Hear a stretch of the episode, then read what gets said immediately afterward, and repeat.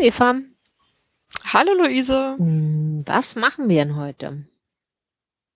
Wir nehmen eine neue Folge, äh, eine längst überfällige Folge Mhm. unseres sozialwissenschaftlichen Wissenspodcasts Herzkopfen auf. Ja, ich weiß gerade gar nicht. Weißt du's, die wievielte Folge es ist? Es wird ja wohl hoffentlich noch nicht Folge 19? 20 sein, die wir jetzt ganz. Okay, das geht. Keine Jubiläumsfolge. Vielleicht 19. Okay, okay. Wir müssen demnächst auch ein bisschen aufpassen. Wir haben demnächst Geburtstag. Wir haben bald Geburtstag und wir hätten und wir verpassen fast eine Jubiläumsfolge. Ja, also wir Okay. müssen ein bisschen besser aufpassen Müssen in den nächsten Folgen. Gut, und aber wer sind wir überhaupt? Ah ja, genau. Also ich bin Eva Markowski. Ich bin Doktorandin äh, in Volkswirtschaftslehre an der Universität Hamburg im Fachbereich Sozialökonomie. Und ich bin Luise Görges, Juniorprofessorin für Mikroökonomik an der Leuphana Universität Lüneburg. Und äh, wir machen diesen wunderbaren Wissenspodcast mit dem Ziel, die sozialwissenschaftliche Forschung an den Mann und die Frau zu bringen. Genau. Und alle dazwischen natürlich auch. Ah, äh, unbedingt. Und ähm, heute haben wir im Nähkästchen, akademischen Nähkästchen, doch diesmal ist es tatsächlich sogar wieder sehr akademisch. Ähm, Geht es um die Frage, haha, äh, warum Forschungsfragen eigentlich wichtig sind und wie man eine, wie man mit Studier Studierenden beibringt, eine Forschungsfrage zu formulieren. Mhm. Und dann, worum geht's im Papier der Woche? Und im Papier der Woche geht's ähm, total verwandt äh, darum, was eigentlich, also warum, hm, also es geht allgemein gesagt um Glaubwürdigkeit von sozialwissenschaftlicher Forschung und konkret um den Einfluss einer präzise formulierten oder der Bedeutung einer präzise formulierten Forschungsfrage für konsistente Ergebnisse in sozialwissenschaftlicher Forschung. Also eine rundum konsistente Folge, wenn ich das richtig sehe. Eine sozialwissenschaftliche konsistente Folge. Wunderbar, dann geht's jetzt los, Ja. oder? Los geht's. Also ich hatte mir überlegt, und du wirst auch später sehen, wie sich der Bogen dann wieder schließt, weil das gut zu dem Papier passt, was ich heute auch vorstellen möchte, ähm, dass wir drüber reden, also vielleicht allgemein reden über die Bedeutung von präzise formulierten Forschungsfragen in empirischer Forschung. Mhm. Und konkret können wir drüber reden, wie man das Studierenden beibringt. Mhm. Und Also, weil ich sich hab heute- selber auch, oder? Genau, na, auch sich selber, absolut. Genau, also vielleicht im Idealfall würde ich es gern sozusagen, wie du es gerade schon so schön genannt hast, meinem Past Self sozusagen beibringen, um es von vornherein richtig zu machen. Und das ist ja so ein bisschen bei Extension auch die Frage, wie man es anderen Leuten beibringen Mhm. kann. Oder ich meine, wahrscheinlich ist es ja gar nicht so sehr ein Skill, was man beibringen muss. Das ist eher so diese Notwendigkeit zu vermitteln, ne? dass die Genau. Leute das auch machen wollen. Ja. Und sich also wirklich hinsetzen und einen konkreten Zusammenhang beschreiben, den sie untersuchen wollen, eine konkrete Frage formulieren. Also konkret habe ich halt gerade Feedbackgespräche mit Studierenden geführt, die so empirische Forschungsprojekte machen, die ich ähm, betreuen soll. Und ähm, ne, die haben halt alle so sich total coole Sachen ausgedacht, wirklich richtig coole Projekte. Ich bin super gespannt, was da rauskommt. Aber die haben alle das Problem, dass sie viel zu schwammig ihre Forschungsfragen formulieren.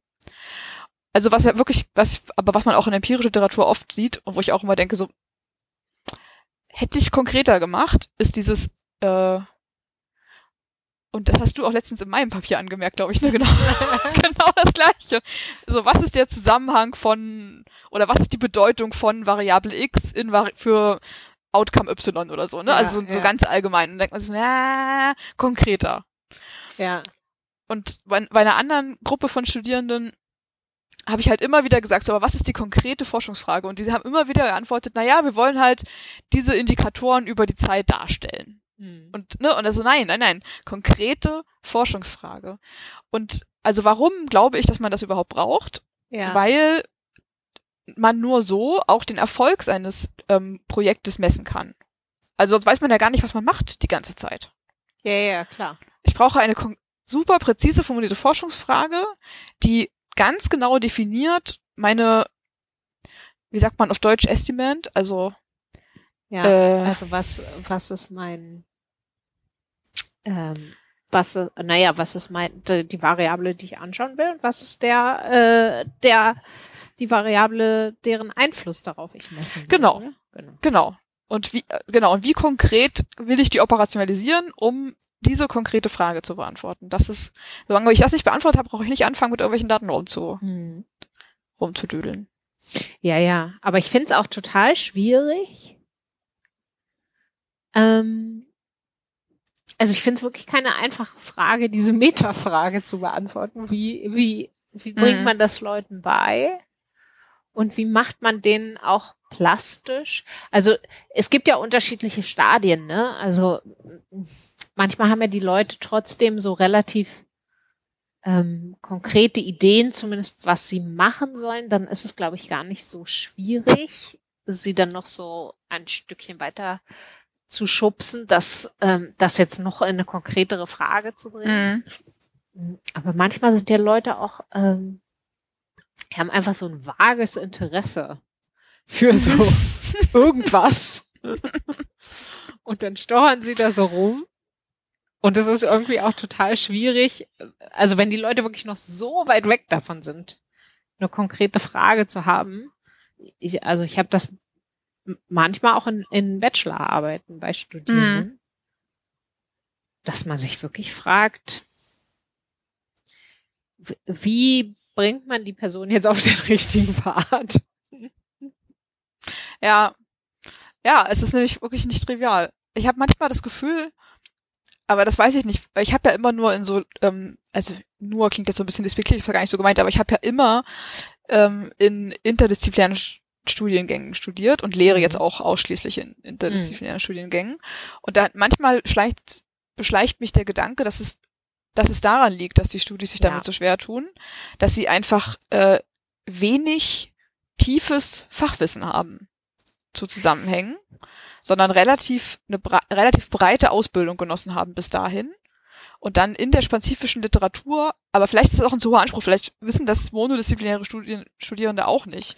Die, vielleicht kennen die sich auch nicht aus in Literatur, die sie beforschen wollen. Weil ich, ja. also das ist manchmal mein, mein, meine Sorge, dass es sozusagen daran liegt, dass sie gar keine Ahnung davon haben, wie breit das Feld ist, was sie gerade versuchen aufzu, aufzureißen. Also ich würde auch denken, dass es, dass es, also ich würde auch denken, dass es gar nicht so sehr eine Frage ist von dem, was du inhaltlich gelernt hast, weil da würde ich jetzt sagen, ähm, das, das können auch nach allem, was ich weiß von Kolleginnen und Kollegen, die in, in monodisziplinären Studiengängen unterrichten, ist es da auch nicht unbedingt besser. Mhm. Aber was ich jetzt so gedacht hätte, ich, ich muss halt auch immer so ein bisschen denken an meinen ähm, Soziologie-Prof aus dem, aus dem Bachelor, mhm. der auch mal ein bisschen eine gewisse Verächtlichkeit hatte für die Enge, die sich in der Ökonomik mhm. ergibt, daraus, dass man eben quantitativ forscht. Mhm. Und wo das auch so ein bisschen, sag ich mal, ein also ich glaube nicht, dass ich will jetzt nicht behaupten, also erstens will ich mich da jetzt nicht, will ich mir da jetzt nicht die Finger verbrennen und behaupten, das wäre grundsätzlich in der Soziologie so. Da wird ja auch ähm, durchaus auch quantitativ geforscht und und ich glaube, dass es schon aber auch eine Eigenschaft ist der quantitativen Forschung, dass man mhm. eine konkrete Frage braucht. Und ich hätte jetzt eher vermutet, dass vielleicht die Studis, die wir so aus den interdisziplinären Studiengängen kennen, die halt eben VWL und Soziologie verbinden, die die begegnen aber durchaus auch diesen, ähm, sage ich mal, Sichtweisen, dass das auch, also ja, dass es halt auch natürlich eine starke Einschränkung ist. Und ähm, hm. was. Ja, so habe ich es natürlich gar nicht betrachtet. Es dann immer so ein bisschen mit dem Zweifel einherging, was bringt es überhaupt für eine Erkenntnis, wenn man diese Frage so eng stellt? Wenn ich nur diesen ganz konkreten, ja. total eingeengten ja. Zusammenhang untersuche, ja. Wo doch, also wie, wie gesagt, der, der war mal so bewusst doch völlig klar ist, dass die Welt einfach viel komplexer ist. Ja. Also, ja, das ist natürlich ein legitimer Punkt. Ja, ist ein legitimer Punkt, das stimmt. Aber dann hat man halt, also ich glaube, als Studierender hat man dann sozusagen diese, man will dem dann vielleicht auch beiden gerecht werden. Äh, ja. Und das, das ist dann, glaube ich, wirklich schwierig.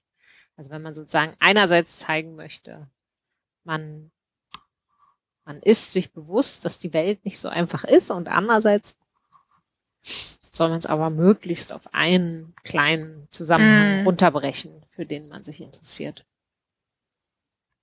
Das glaube ich so ein bisschen, das ist so Mm. das, das wirkliche Spannungsfeld. Ja, das hast du sehr schön äh, analysiert. Das lässt sich super verbinden mit unserem Papier der Woche. Cool.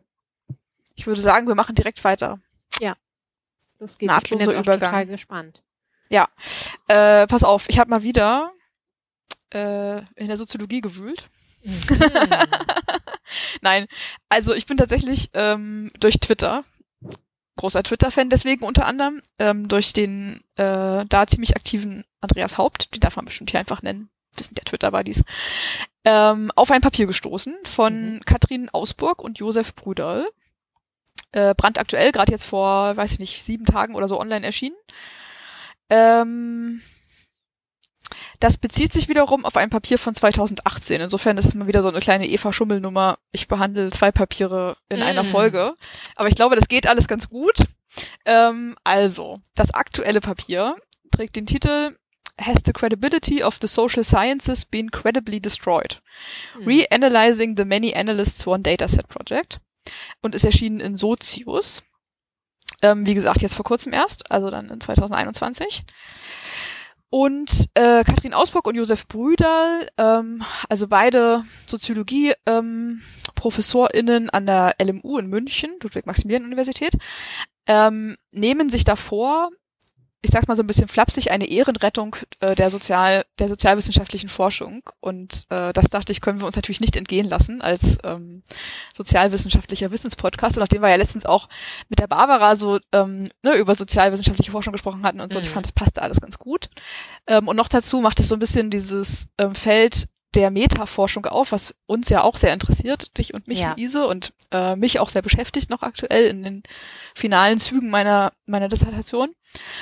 Ähm, und ich versuche jetzt einfach mal, das äh, einigermaßen chronologisch aufzuziehen. Wir, also deswegen fangen wir sinnvollerweise mit dem 2018er Papier an. Mhm. Ähm, das war von äh, 26 Autorinnen, die ich jetzt nicht alle aufzähle, aber die Hauptautoren waren Silberzahn, Uhlmann, ähm, Novak und äh, Nosek, Verzeihung, und äh, Martin, glaube ich. Also das waren, glaube ich, so die vier, die das vorangetrieben haben. Also auf jeden Fall Silberzahn et al. sozusagen wäre die, Mhm. wäre die korrekte Zitation. Und das ist damals erschienen in Advances in Methods and Practices in Psychological Science und wurde dann, äh, also gab noch mal einen Kommentar dazu in, von den Autore, Autorinnen selber in Nature. Okay. Und nicht nur deswegen hat es relativ viel Aufmerksamkeit bekommen. Ich habe das damals nur so am Rande mitbekommen. Ich weiß nicht, ob du dich noch dran erinnerst. Hat auf jeden Fall auch ein bisschen so Social Media Buzz gehabt. Und es gab Mhm. dann auch ein Feature in einem Artikel ähm, auf, ähm, wie heißt diese Statistikplattform 538, Mhm. die dann auch äh, nochmal sozusagen aufgegriffen haben, diese Frage von wie Glaubwürdigkeit äh, oder wie glaubwürdig kann denn eigentlich sozial sozialwissenschaftliche Forschung sein? Und ähm, jetzt sozusagen einmal runtergebrochen auf was, worum geht's eigentlich? Also Silberzahn et al. haben 2018 ein sogenanntes Crowdsourcing Research Projekt gestartet. Also gestartet haben sie viel früher, ich glaube 2014 oder so, aber 2018 ist, sind die Ergebnisse erschienen. Was heißt Crowdsourcing Research? Also ähm, man nimmt eine Fragestellung und einen Datensatz und gibt beides unterschiedlichen Forscherinnen-Teams. Und die haben tatsächlich 26 Teams äh, zusammengetragen. Das sind dann auch alles da die Co-Autoren. Genau, und das sind Ja, diese okay. 26 Co-Autoren am Ende, ja, oder zwei, nee, 62 Mhm. Co-Autorinnen ist es, glaube ich. Ähm, die dann alle kleine Teams. Ja, ja, nee, also genau. es gibt auch Einzelautor und Autorinnenschaften, aber die meisten sind tatsächlich Teamarbeiten. Ja. Ähm, also und alle 26 Teams haben die gleiche Forschungsfrage im gleichen Datensatz untersucht. Und zwar die Frage, ob äh, und ich komme später noch zu konkret zu den Daten und so, aber jetzt erstmal allgemein ist die Frage, ob schwarze Fußballspieler häufiger rote Karten bekommen als weiße Fußballspieler. Mhm. Und die Daten waren aus so einer, äh, von so einer Sportstatistikagentur. Aber wie gesagt, Details dazu später. Also das ist die Frage. Okay. Alle die gleichen Daten, 26 Analysen, 26 unterschiedliche Ergebnisse. Mhm. Und ähm, also das Interessante und was so, also ne, was sozusagen dann auch der Punkt war, war, dass ähm, es auch ziemlich viel Variation in diesen Ergebnissen gab. Also die lagen nicht alle unbedingt irre nah beieinander. Okay. Und das also die Autorinnen ähm, dieses Artikels, dieses 2018er Originalartikels, die sind dann gar nicht so hart mit der Sozialwissenschaft ins Feld gezogen. Die haben einfach nur gesagt, so, hier, guckt euch das mal an. Mhm. Das heißt halt, das zeigt halt, was du und ich ja auch wissen und was eigentlich auch, ne, also jeder weiß, der sich schon mal ein bisschen mit sozialwissenschaftlicher Forschung beschäftigt hat, dass die Ergebnisse von sozialwissenschaftlicher Forschung ziemlich stark von individuellen Entscheidungen der Forscherinnen abhängig sind.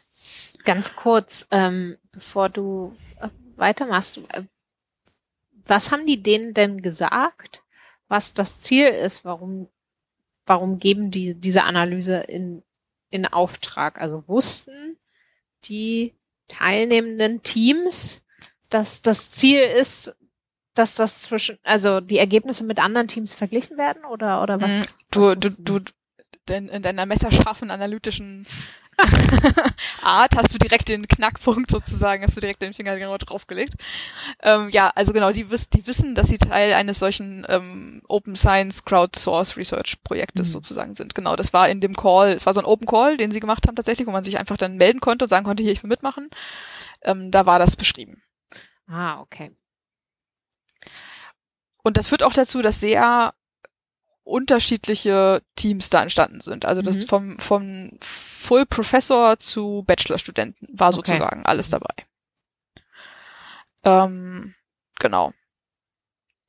Und also genau, der, also deren, deren Message dann sozusagen war am Ende, ähm, subjektive Entscheidungen beeinflussen die Ergebnisse von sozialwissenschaftlicher Forschung Mhm. wir reden jetzt immer nur von quantitativer Forschung, aber für qualitative Forschung würde ich denken, gilt das genauso. Ja. Wenn nicht vielleicht sogar noch ein bisschen mehr. Ohne mich zu weit aus dem Fenster lehnen zu wollen. aber hier geht es jetzt immer um, ne, weil das Beispiel war der quantitativen Ja. Forschung, geht es jetzt immer um quantitative Forschung. Und gerade Daten sozusagen, ähm, äh, also, ähm, wie sagt man denn, so Bef be- ähm, Befragungsdaten, Observational Data, ähm, diese Analyse dieser Daten, also was nicht experimentelle Daten sind, da gibt es sehr viel Entscheidungsspielraum, was ähm, Methoden, Variablen, Operationalisierung angeht und all diese Entscheidungen beeinflussen halt das Ergebnis und beeinflussen es halt, wie sie jetzt in diesem Projekt dann gezeigt haben, teilweise so stark, dass man zu unterschiedlichen Schlussfolgerungen kommt, weil die Ergebnisse variieren dann wirklich zwischen es gibt keinen Zusammenhang zwischen Hautfarbe und der Wahrscheinlichkeit, eine rote Karte zu bekommen Hm. und die Wahrscheinlichkeit ist 200 Prozent größer für schwarze Ui. Spieler. Uiuiui. Ja. Und ähm, dazwischen, all, alles dazwischen im Prinzip. Ne? Aber man muss fairerweise auch dazu sagen, dass die allermeisten dieser 26 Teams zu dem Ergebnis gekommen sind, es gibt einen moderaten Zusammenhang, Mhm. einen moderaten, statistisch signifikanten Zusammenhang zwischen Hautfarbe und ähm, Wahrscheinlichkeit, eine rote Karte zu bekommen. Ja. Und haben die dann auch so Sachen gemacht wie, ähm, du hattest das ja auch schon so eingeleitet mit deinem Interesse auch für, für Meta-Analysen, haben die dann auch so Sachen gemacht wie erklärt, woher ähm, diese unterschiedlichen Ergebnisse kommen und also welche Genau. Art von Entscheidung genau jetzt da zu ganz ähm, anderen Ergebnissen geführt hat. Genau. Kann man darüber was sagen? Genau, da, darüber kann man, kann man Gott sei Dank was sagen und das machen wir auch gleich noch äh, detailliert. Was ich jetzt noch Okay. einmal kurz sozusagen zur Motivation vorher vorwegnehmen wollte, war, dass ähm, in den nicht ganz so wissenschaftlichen Medien Hm. ähm, und auch in den sozialen Medien vor allem dieses Ergebnis etwas drastischer gedeutet wurde teilweise, nämlich man kann sozialwissenschaftlicher Forschung nicht vertrauen und man kann es komplett lassen, einfach sozialwissenschaftlich quantitativ zu forschen, weil ja eh einfach irgendein Unsinn dabei rauskommt, Mhm. weil Leute willkürliche Entscheidungen treffen, die hinterher nicht transparent nachvollziehbar sind. ja, also Und das hat natürlich so ein bisschen in diese Kerbe geschlagen. Also das ist eine Diskussion, die jetzt auch schon, also nicht ganz neu ist, aber auch noch nicht so richtig zu Ende, glaube ich, ne? Mhm. und auch in den Konsequenzen, die sie hat.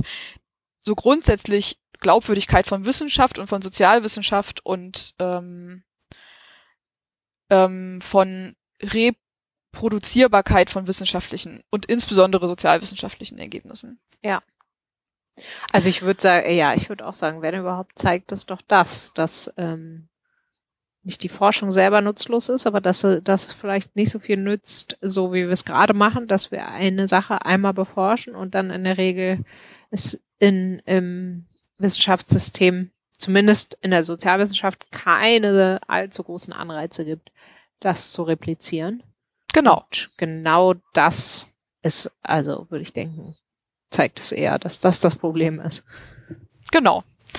Ähm, und also genau, die Autorinnen machen aber gar nicht so extreme, okay. ähm, also gar nicht so extreme, ähm, wie sagt man, äh, Behauptungen, Schlussfolgerungen, sondern mhm. ne, sagen genau, was du eigentlich sagst. Also, dass man Einzelergebnissen, dass man die erstmal mit Vorsicht betrachten sollte und gucken mhm. sollte, sind die reproduzierbar, reproduzieren sie sich in anderen Kontexten oder auch im gleichen Kontext von anderen Forscherinnen.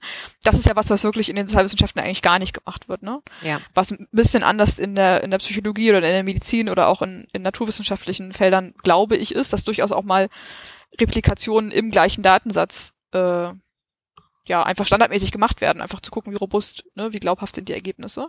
In Sozialwissenschaften ist ja eher so, dass man ganz viel Ergebnisse repliziert, aber halt in anderen Kontexten, in anderen mhm. Datensätzen äh, oder in, unter leicht veränderten Parametern und so. Genau, und deren zentrales Argument ist dann, der Modus, der Standardmodus operandi der Sozialwissenschaft sollte sozusagen nicht sein, Einzelteams beforschen alleine einzelne Fragestellungen und hinterher nehmen wir dann deren Ergebnisse für bare Münze, sondern alles sollte immer sozusagen gecrowdsourced werden. Mhm.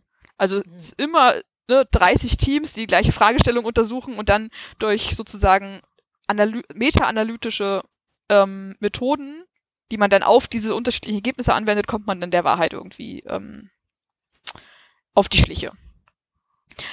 Ähm, ja, also ja, also total interessanter Gedanke für mich, aber das ist jetzt natürlich eine philosophische Frage, die dieses Papier wahrscheinlich nicht beantworten kann. Würde mich natürlich interessieren, wie man das, ähm, wie man das finanziert und auch anreizkompatibel macht, ne? Weil dann wäre, gäbe es ja trotzdem mhm. sozusagen ein Team, was ähm, sicherlich auch die Credits verdient für die Idee, ne, haben wir ja auch gerade mhm. drüber gesprochen. Entwicklung der Forschungsfrage ist ja ist ja oft äh, das der der schwierigste Teil. Mhm. Ähm, und dann die ganzen 26 anderen Teams, die die führen ja dann mehr oder weniger aus, ne? Aber die bräuchten trotzdem natürlich auch ähm, aus ja ausreichend Anreiz, um das zu tun. Das, also das ja, also im Wissenschaftssystem, so wie es jetzt organisiert ist, ist das schwierig. Ja, ja, ja absolut. Aber spannender, äh, spannender Gedanke.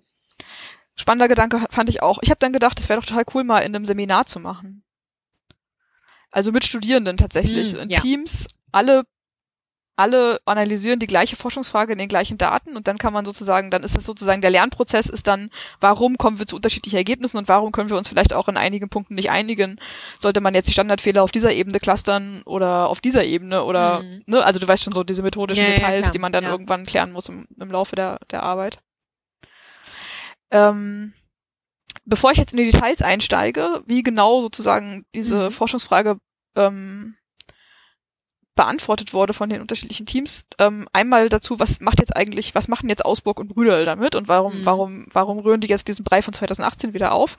Also wie gesagt, ich habe so ein bisschen flapsig gesagt, sie versuchen sich an einer Ehrenrettung der sozialwissenschaftlichen Forschung.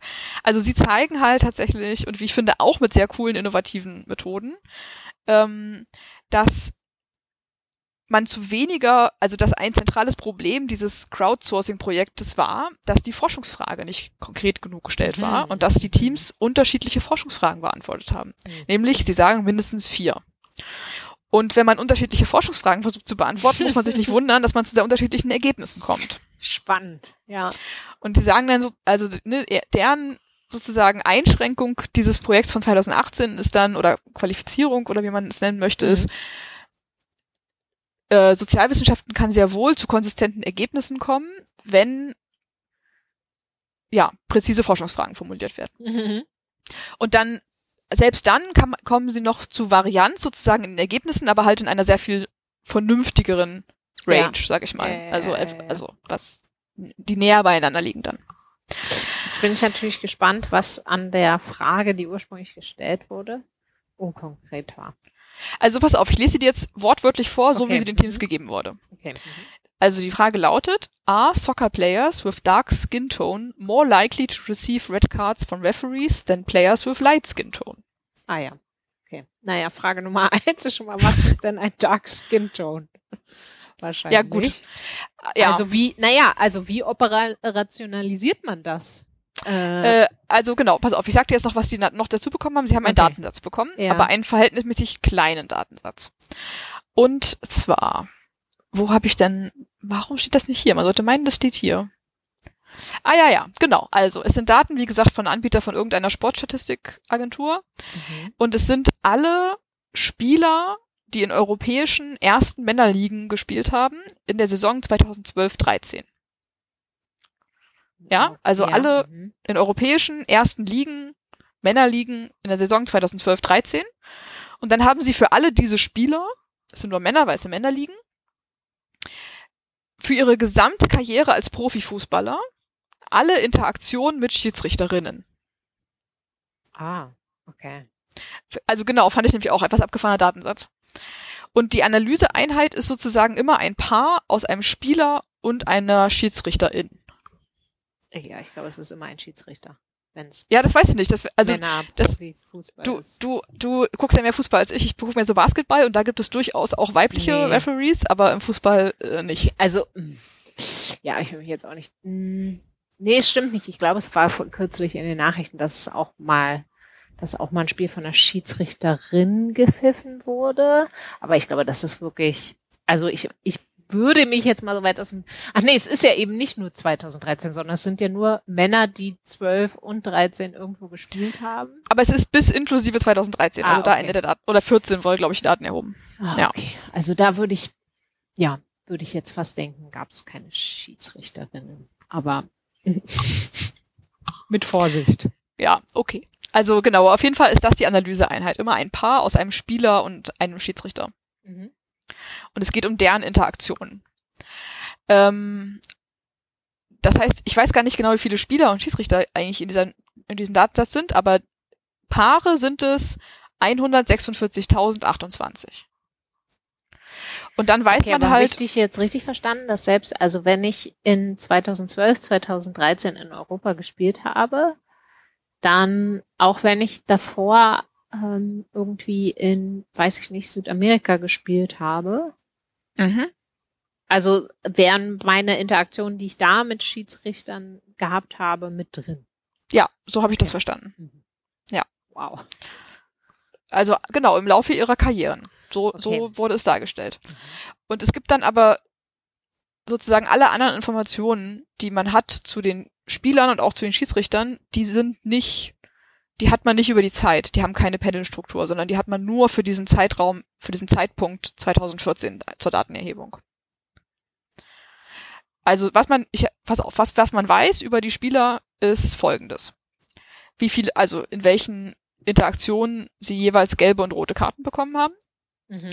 Dann äh, wurde ihre Hautfarbe ähm, zweimal unabhängig voneinander von irgendwelchen Leuten visuell bewertet Mhm. auf einer fünfpunktigen Likert-Skala Mhm. von 0 very light bis 5, 5 very dark. Mhm. Also zweimal unabhängig voneinander. Ähm, und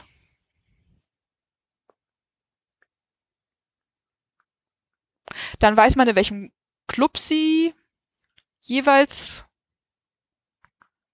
Also ich glaube, man weiß tatsächlich nur, in welchem Club sie 2013, 12, 13 gespielt haben und in welchem Land. Auf welcher Position. Ähm, und wie viele Tore sie in ihrer Karriere gemacht haben. Das ist, glaube ich, alles. Also auf jeden Fall eine relativ, relativ kleine Anzahl von Variablen. Also ein relativ übersichtlicher Datensatz. Mhm. Ja. Und aber du, äh, aber du weißt nicht genau, wer den Hautton und die Einstufung. Nee, irgendwelche Leute bei dieser, bei dieser, bei dieser Agentur, die diese Ah, Daten okay. zur Verfügung gestellt haben, glaube ich. Okay. Also dann könnte man aber zumindest ähm, naja, vielleicht hoffen, erwarten, dass die möglicherweise den gleichen Bias oder auch nicht haben. Also sonst würde man ja denken, Menschen, die in einem Land leben, ähm, Mhm. wo es einfach wenig Migration gibt, dass die eine ganz andere Vorstellung von sehr äh, äh, hell bis sehr dunkel haben als Du Andere hinterfragst ganz, an- ganz andere Sachen als ich in, Aber diesem, in diesem Projekt. Interessant. Ja, das, das, könnte, das könnte durchaus passieren. Ah. Naja. Also man weiß auch dann sozusagen, also man weiß im Prinzip nicht genau, wer da sonst noch auch mit auf dem Platz stand. Also man kennt sozusagen nur den, das Spieler-Schiedsrichterpaar, Mhm. aber ohne jetzt großen, also Aufwand zu betreiben, was ja nicht die Aufgabe war für Mhm. die Teams, könnte man jetzt nicht rausfinden, wie sehen die, ähm, also wie Mhm. hellhäutig bin ich im Vergleich zu den anderen Spielern auf dem Platz. Was sehr, würde ich jetzt mal vermuten, wenn es um rassistische Diskriminierung geht, wahrscheinlich auch eine Rolle spielt. Ja, ja, also so Also wie ich so eine verstanden Sachen habe, weiß ich nicht. genau, das weiß ich nicht, genau. Ja. Ähm, Was Mhm. ich noch weiß, ist die Nationalität des Schiedsrichters. mhm. Und dessen Hautton Nein. auch nicht. Nein. Okay. Ach so, und man weiß noch von den Spielern Größe und Gewicht.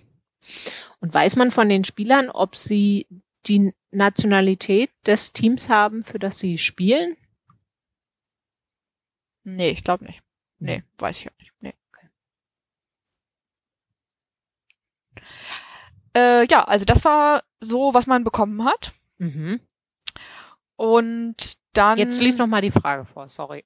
Ja. Äh, are soccer players with dark skin tone more likely to receive red cards from referees than players with light skin tone? Also, Mhm. ne, sind Spieler mit dunkler Hautfarbe, Mhm. Ja. nein, haben Spieler mit dunkler Hautfarbe eine größere Wahrscheinlichkeit, rote Karten zu erhalten als Spieler mit heller Hautfarbe. Mhm. Und ähm,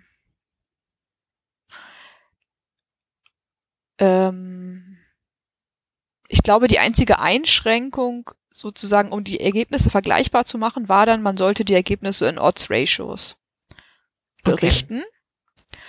Und das Medianergebnis über Mhm. alle 61 Forscherinnen in 29 Teams, ich habe die ganze Zeit 26 Teams gesagt, ne? Es waren 29 Teams Mhm. sorry. Also der Median Odds Ratio, das Median, die Median Effektstärke, wie man sagt in der Metaforschung, ist 1,31. Mhm. Das heißt, Spieler mit sehr dunkler Hautfarbe, also fünf auf dieser Skala, haben eine 31 Prozent höhere Wahrscheinlichkeit, eine rote Karte zu bekommen Mhm. in einer gegebenen Interaktion als Spieler mit sehr heller Haut. Okay. Und da wurde jetzt aber nicht vorgegeben, zum Beispiel auch für Größe und Gewicht zu kontrollieren. Das heißt, das Genau. können jetzt zum Beispiel Sachen sein, die ähm, ähm, die bei von manchen Teams kontrolliert wurden und von anderen nicht. Richtig. Und das könnte ja was ausmachen, wenn, wenn, also ja, wenn es da einen systematischen Unterschied gibt. Genau. Also, und das ist auch genau der Punkt, dass, äh, das ist auch die, genau die zentrale, oder eine der zentralen Thesen von, von Augsburg und Brüderle dann, dass ähm, diese unpräzise Forschungsfrage dazu führt, dass manche Teams halt die Frage beantworten, was ist die bivariate Korrelation Mhm. zwischen Hautfarbe und Wahrscheinlichkeit, eine rote Karte zu bekommen? Mhm. Also eher so eine deskriptive Forschungsfrage Mhm. während andere wahrscheinlich die meisten sozialwissenschaftlich geprägten Forscherinnen versuchen, die kausale Fragestellung, die da ein bisschen darin Ja. impliziert ist, zu beantworten, nämlich was ist der rassistisch, der rassistische Bias äh, von Schiedsrichterinnen oder Schiedsrichtern ähm, in der Verteilung von roten Karten. Also sozusagen, was ist die was ist der Zusammenhang zwischen Hautfarbe und Wahrscheinlichkeit, eine rote Karte zu bekommen? Ceteris paribus, also während man alle anderen verfügbaren Informationen konstant hält. Ja. Also es, wäre, es würde eher auf so eine Kausalanalyse ähm, zielen, auch wenn man das noch nicht kausal interpretieren könnte, wie wir alle wissen, weil es nicht so Mhm. einfach ist, kausale Zusammenhänge Ja, ja, Äh, darzustellen Ja. zu erforschen. Ja. Genau, also das, das ist, das sind schon zwei der vier unterschiedlichen Forschungsfragen, die äh, laut Ausburg und Brüderille mhm. dann in diesem Projekt beantwortet wurden. Die anderen zwei sind, ähm, also das scheint,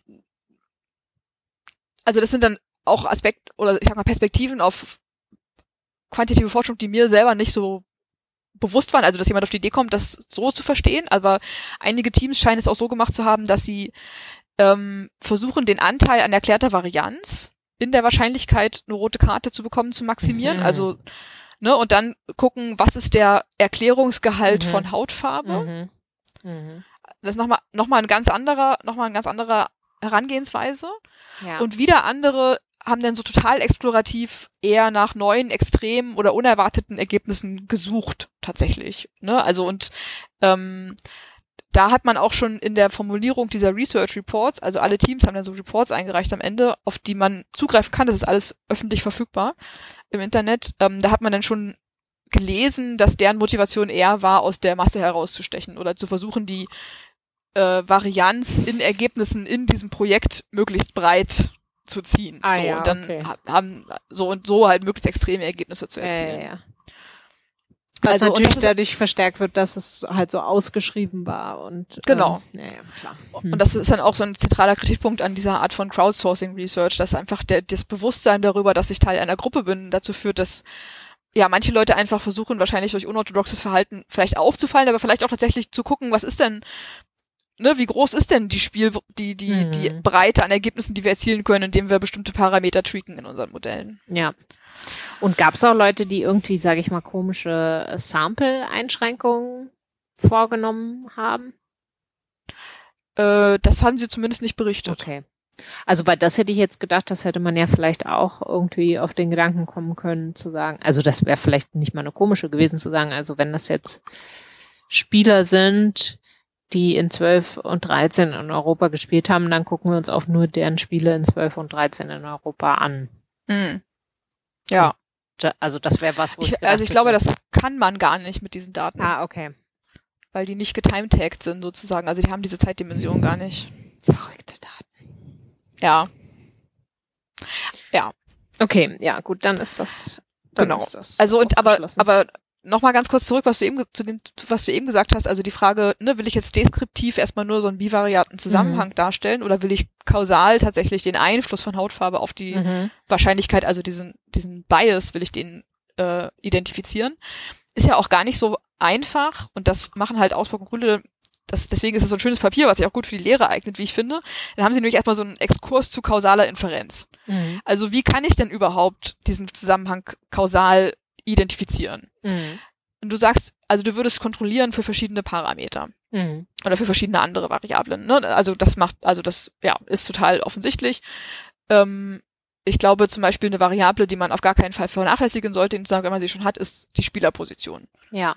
Weil, ne, sehr wahrscheinlich haben äh, Defensivspieler eine höhere Wahrscheinlichkeit, eine rote Karte zu bekommen als ja. Offensivspieler. Ähm, andere Variablen, die wir ähm, im Datensatz sogar hätten, ähm, muss ich direkt nochmal nachdenken. Ähm, ja, oder anyways, verbringen wir nicht so viel Zeit damit, was, was wir machen könnten, wenn wir es hätten, sondern ähm, der, der Punkt ist, dass andere Variablen aber vielleicht sogar gar nicht so gut sind zu kontrollieren, mhm. weil sie endogen sind. Mhm. Also zum Beispiel ähm, die Anzahl der Tore, die die Spieler in ihrer Karriere geschossen haben, wird sehr ja. wahrscheinlich davon beeinflusst sein, wie oft sie eine rote Karte bekommen haben, weil man ja für den Rest des Spiels gesperrt ist und ich glaube, wie gesagt, du weißt es besser im Fußball als ich, auch für das nächste Spiel mindestens noch oder ich so. Ich glaube, ne? das kommt auf den, auf den jeweiligen, ähm, na, wie sagt man das, den jeweiligen Wettbewerb an. Das ist ah. unterschiedlich. Ah ja, okay. Also ich bin mindestens für den Rest des Spiels vom Platz. Mhm und kann dann schon mal keine Tore mehr schießen. Das genau, heißt, je mehr ja. rote Karten ich in meiner Karriere bekomme, desto niedriger ist meine Torzahl sehr realistisch. Ja. Ähm, also wenn ich jetzt kontrollieren würde in meiner Regression für Anzahl der Tore, dann ist das sehr wahrscheinlich eine schlechte Kontrolle. Mhm.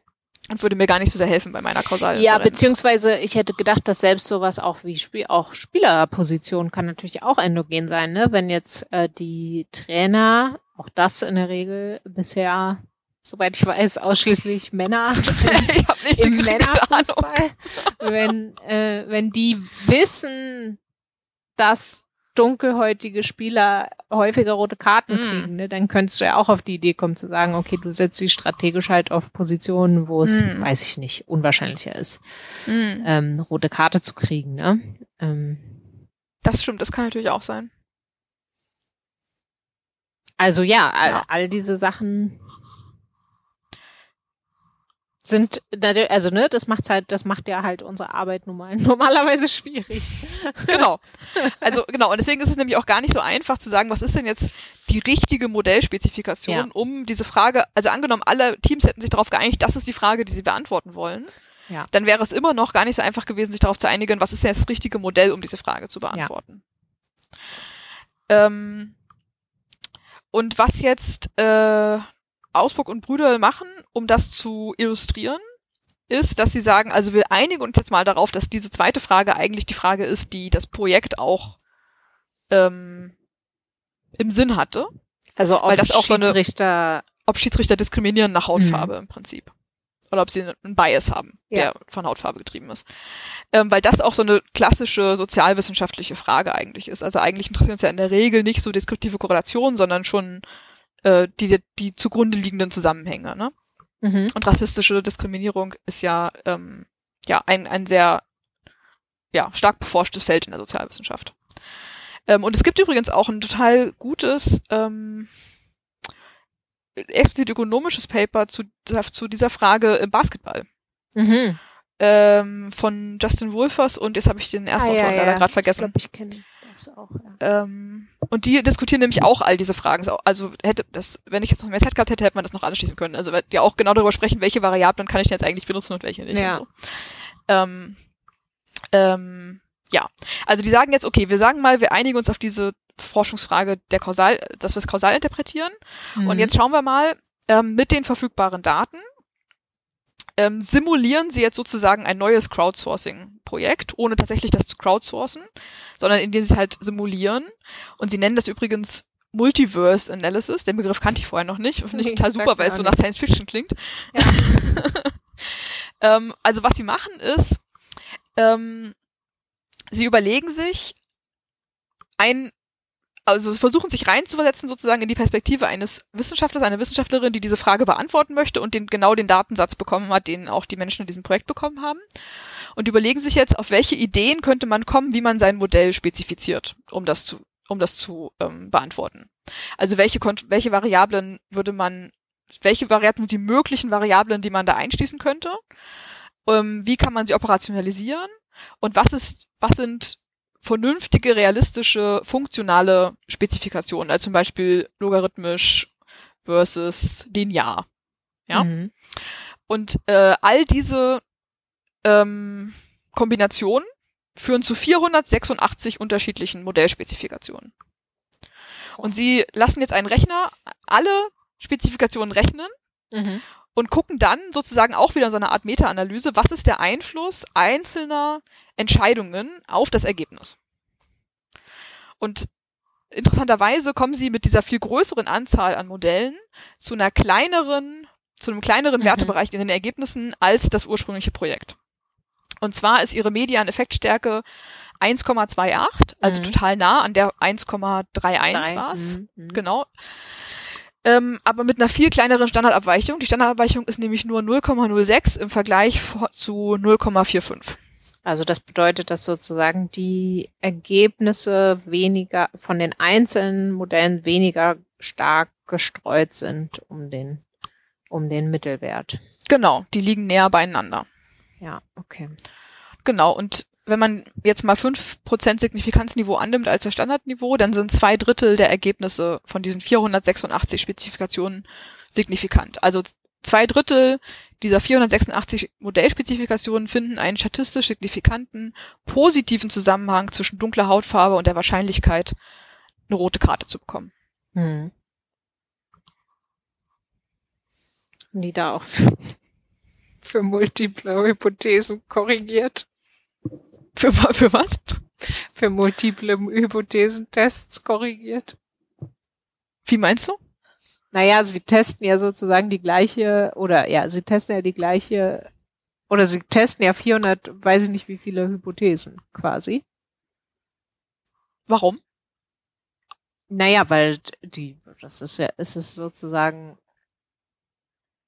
der, also der, ich meine, die Hypothese ist immer noch der Einfluss von Spielereigenschaft äh, Eigenschaft auf rote Karte, aber unter welchen Bedingungen ist sozusagen so. jedes Mal eine leichte, hm. eine leichte Abänderung. Aber anyways, das ist jetzt, das führt jetzt so weit, vergiss es. also ich glaube tatsächlich, dass sie, ähm, also die die Annahme, die sie zugrunde legen, ist, dass diese, dass diese Variation in den Modellspezifikationen, also diese 486 Modelle, dass die nur daher kommen, dass man sich sozusagen, dass man unterschiedliche Meinungen darüber bilden könnte, wie man konkrete Variablen mhm. operationalisiert und ob man einzelne Kontrollvariablen jetzt einschließt oder nicht, weil sie unter Umständen endogen sind. Ja. Also ein Beispiel wäre zum Beispiel die Spielerposition. Ähm, das weißt du auch wieder besser als ich. Anscheinend gibt es im Fußball zwölf verschiedene Spielerpositionen. Ich habe auch gedacht, wie kann das sein? Das sind doch nur elf Spieler auf dem Platz, aber was weiß ich. sind doch ja, elf, nee, oder? Also so ich dachte, so viel weiß ich wenigstens über Fußball. ja, ja. Also es Ach, gibt aber wahrscheinlich. zählen sie noch, ob du auf, auf, auf, der linken Feldhälfte oder auf der rechten Feldhälfte. Ah, ja, wahrscheinlich. Aber das ist doch Du hast aber doch, wahrscheinlich gibt 22. es linken Stürmer und rechten Stürmer und so Geschichten, oder? Ja, ja, das schon, aber trotzdem. Und dann gibt es Mittelfeldspieler, wo vielleicht nicht so stark ausdifferenziert wird und es gibt auf jeden Fall nur einen Torwart, also Vielleicht wird es so dann wieder ja. weniger von 22 runter. Ich habe keine Ahnung. Ich weiß wirklich zu wenig von Fußball. Es tut mir leid. Das nächste Mal ja. machen wir das Basketballpapier, da kann ich besser mitreden. Ähm, auf jeden Fall kann man anscheinend zwölf verschiedene Positionen differenzieren. Mhm. Erklärt uns das gerne in den Kommentaren, männliche Hörer. ja. genau. Hör mal zu, Mädchen. ähm, aber es gibt anscheinend auch die Möglichkeit, diese zwölf Kategorien in fünf runterzubrechen mhm. oder auf fünf runterzubrechen. Das ist dann wahrscheinlich irgendwie etwas, weiß ich nicht, defensiv, offensiv, äh, Torwart, ja. keine Ahnung, noch zwei andere. Mittelfeld. Weiß ich nicht. Ja. Mit, ja. Linkes und rechtes Mittelfeld, was weiß ich. Und, okay, ähm, also, ja. Also man könnte jetzt, ne, man genau. könnte sich jetzt dafür entscheiden, also diese Variable mit zwölf Ausprägungen ja. in seine Analyse einzu, einfließen zu lassen oder zu sagen, das ist totaler Quatsch, weil der linke Defensivspieler hat keine höhere Wahrscheinlichkeit, eine rote Karte mhm. zu bekommen als der rechte Defensivspieler und deswegen ähm, ja. nimmt man nur fünf. Ja. Das sind so Entscheidungen, die muss man irgendwann treffen und die können das Ergebnis beeinflussen so, oder eben ja. nicht. Und das ist genau, was sie rausfinden wollten im Prinzip. Ja, ja, ja. Und deswegen haben sie sozusagen alle möglichen Spezifikationen sich einmal überlegt und dann mhm. die alle gerechnet und finden dann, welche einen hohen Einfluss aufs Ergebnis haben und welche nicht so einen starken Einfluss haben. Und ich habe jetzt nur mal das aufgeschrieben mit dem größten Einfluss, weil es sonst einfach auch ein bisschen äh, explodiert, zeitmäßig wahrscheinlich. Mhm. Und das war ähm, der Verein. Also Ach, ob man, ob man den Verein mit aufnimmt in die Regression oder nicht, ändert die durchschnittliche Effektgröße um 0,12. Also der Effekt wird 0,12 Odds Ratios kleiner, wenn man äh, Verein mit aufnimmt. Abgefahren. Also relativ viel ähm, ist über den Verein moderiert. Was jetzt daran liegen kann, dass es sozusagen unterschiedliche Vereine, sagen wir mal, unterschiedliche Spielstile pflegen, ne? Also vielleicht defensivere oder offensivere oder etwas, ich weiß nicht, frechere, mhm. wenn man mhm. das so sagen kann. Mhm. Ähm, was auch daran liegen kann, dass unterschiedliche Vereine unterschiedliche ähm, Anteile überhaupt an Spielern mit dunkler Hautfarbe haben. Ja, ja, ja. Und also alle möglichen Erklärungen könnte man sich dafür überlegen. Aber was ich ja eben nur erstaunlich daran finde, ist, dass man die Personen ja eben nicht nur in diesem Verein beobachtet. Mhm. Also das macht mich so ein bisschen stutzig. Also zumindest so wie ich es verstanden habe, guckt, mhm. da hat man ja die Info über die gesamte Karriere und oft mhm. wechseln die ja auch die Vereine. Dann finde ich es umso verwunderlicher, dass das so viel ausmacht. Aber gut, Puh, ja, nehmen wir jetzt so hin. Ja. Äh, ja. Und ähm, dann kommt noch ein sehr schöner, ähm, eine sehr schöne Diskussion zur Frage, also dann ist sozusagen der, das Zwischenfazit des Papiers von Ausburg und Brüderle ist dann also, ne, wenn man seine Forschungsfrage ordentlich präzisiert Mhm. und sozusagen realistische, vernünftige Entscheidungen trifft und nicht versucht, so total wilde, wilde Sachen rauszufinden mit Absicht, dann kann man durchaus konsistente Ergebnisse ähm, produzieren in den Sozialwissenschaften und dann wenden sie sozusagen selber ein. Das müssen wir aber jetzt nicht mehr en Detail besprechen, finde ich, weil es auch wieder ein eigenes Thema für sich ist. Ja. Aber die Ergebnisse müssen natürlich trotzdem nicht richtig sein. Also sie können Ja. ja konsistent sein und trotzdem falsch sein. ja, ja, ja. Und in diesem konkreten Fall könnte man sich halt sehr gut vorstellen, dass das alles getrieben ist von irgendeiner unbeobachteten dritten Variable, die man Ja, oder einfach, dass der Datensatz grundsätzlich komisch ist. Das ist ja auch irgendwie, der scheint ja ein bisschen merkwürdig zu sein. Genau. Ja, das sind ja Sachen, auf die dann die Leute, die das analysieren, gar nicht, gar keinen Einfluss mehr haben, ja. Genau, und das war wohl auch etwas, was ähm, sehr viele von den Teams kritisch angemerkt haben am Ende des Projekts, dass sie mit den Daten total unzufrieden waren und gesagt haben, ich hätte das so niemals zu einem Journal submitted, weil ich total wenig Vertrauen in diese Ergebnisse habe, Ja. weil der Dat die Daten einfach nicht genug hergeben. Ja. Aber auch interessant. Ja. Dass das so, ähm, ja, die Kritik war. Haben die denn was gesagt, wie viele von den Teams in Anführungszeichen die kausale Frage versucht hat, in Anführungszeichen vernünftig zu untersuchen? Also, sie haben das sehr schön vorsichtig umschrieben. Sie haben gesagt, sie konnten zehn identifizier identifizieren, wo sie sich sicher sind, dass sie Okay. das kausal interpretiert haben. Weil es ja auch immer so ein bisschen eine Frage ist, wie, wie detailliert sind denn diese Reports ausgefallen, ne? Und ist das explizit irgendwo mal aufgeschrieben worden, diese Forschungsfrage habe ich beantwortet, oder ist es Mhm. eher implizit? Mhm. Und wenn sie übrigens, das haben sie auch mal irgendwann gemacht, dass sie nur die, Ergebnisse dieser zehn Teams angeschaut haben. Und die haben auch alle Ergebnisse so, so um und bei 1, zwischen 1,2 und 1,3 als Odds Ratios gefunden. Okay. Was auch nochmal ein Beweis dafür ist, ne, wenn man sich auf die gleiche Forschungsfrage einigen kann, dann kommt man in den gleichen Daten auch zu ähnlichen Ergebnissen. Selbst wenn Ja. man sich, ne, selbst wenn man eine Variable, weiß ich nicht, aufnimmt und das andere Team nicht, oder wenn man die Standardfehler ander- anders clustert, oder wenn man eine andere funktionale Form annimmt für das Modell oder so, dann, wenn der Zusammenhang da ist in den Daten, dann findet man, oder dann landet man auch so bei der, bei einer ähnlichen Hausnummer. Mhm. Was nicht heißt, dass es dann eine kausale, wahre Ja, ja, klar. Interpretationen ermöglicht, aber ja, zumindest, sie sagen halt, zumindest können wir konsistente Ergebnisse produzieren, Mhm. auch wenn sie vielleicht nicht unbedingt true sind. ja, Das hat doch die Irre gerettet. Oder nicht? ja, finde ich auch. Finde ich auch.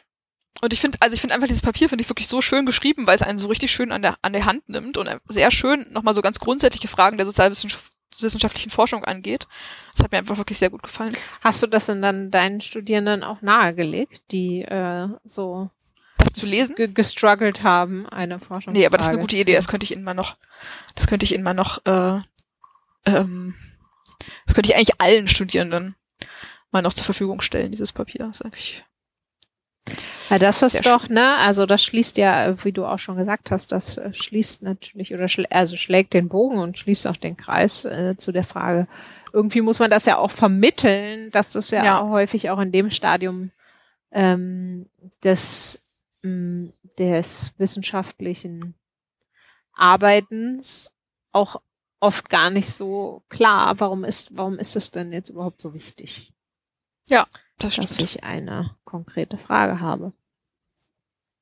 Das stimmt. Das ist eigentlich eine sehr schöne Antwort auf diese, auf diese Frage. Dann kannst du sagen, hier, dieses Papier, sagt euch warum. Und es ist nicht mal lang. Man kann es wirklich mal eben kurz lesen. Ja, sehr gut. Ja, hat mir auf jeden Fall sehr gut gefallen. Ja, Und ich fand, es passte alles so schön. Ne? Es passte zu meinem, wo ich mich gerade in der Lehre beschäftige. Es passte zu Fußball. Jetzt sind wir ein bisschen spät dran für die EM, aber es also war ja gerade eben. ja, Und es passte dazu, dass ich gerade mit Metadaten äh, beschäftigt bin, ständig. Und mit der Frage, ne, was ist der Einfluss einzelner empirischer Entscheidungen. Mhm. auf Ergebnisse? ja, spannend. Fand ich auch. Cool, Eva, dann vielen Dank, Sehr gerne. dass du uns das berichtet hast. Und dann hören wir uns beim nächsten Mal. Genau. Bis zum nächsten Mal. Tschüss. Tschüss.